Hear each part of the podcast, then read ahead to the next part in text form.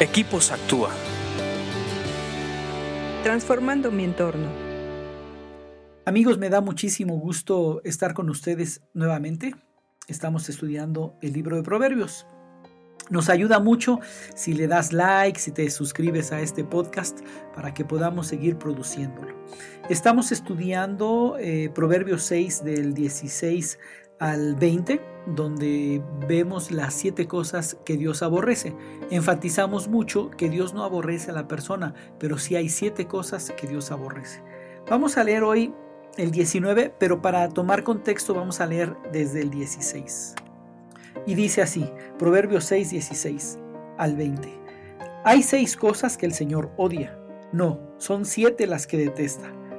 Los ojos arrogantes, la lengua mentirosa las manos que matan al inocente, el corazón que trama el mal, los pies que corren a hacer lo malo, el testigo falso que respira mentiras y el que siembra discordia en una familia. Hoy nos toca estudiar el 19 que dice el testigo falso que respira mentiras. Siempre hay situaciones en las que se requieren testigos, en robos, asaltos, eh, homicidios, eh, eh, imprudencias, faltas de sentido común, mil cosas donde se necesitan testigos. Desde las cosas leves hasta las cosas graves, desde las cosas donde necesitan un consejero externo hasta donde se necesita todo un juez y abogados. Pero siempre se necesitan testigos. Y una de las cosas que Dios aborrece es cuando una persona es, se convierte en un falso testigo para favorecer a alguien.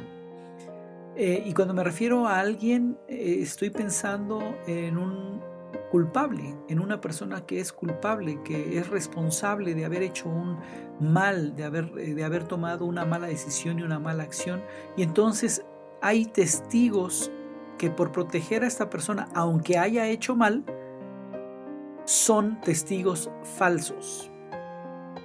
Una, una, de las cosas que me llama la atención aquí es que dice el testigo falso que respira mentiras. Yo, yo creo que es obvio, es obvio que un testigo falso está basado en una mentira. Pero los testigos falsos, los que ya eh, su conciencia está tan obstaculizada y su, su eh, buena voluntad está tan comprometida que no solamente piensan en, una mentira, dice que respiran la mentira.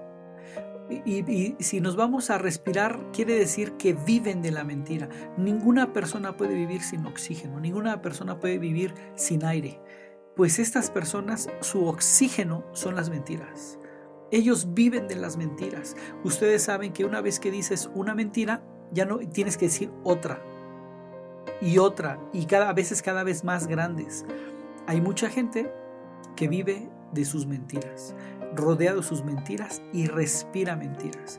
Este tipo de personas se les hace fácil ser un testigo falso.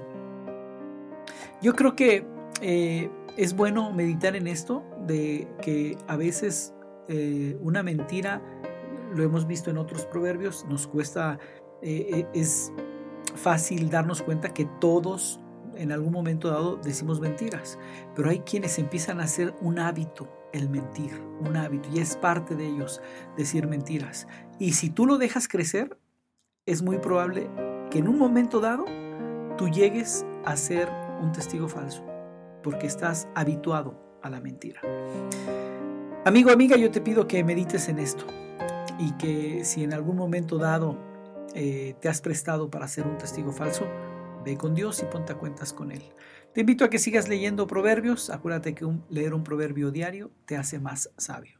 Escríbenos a info.actua.org.mx. Búscanos en Facebook y Twitter como Equipos Actúa.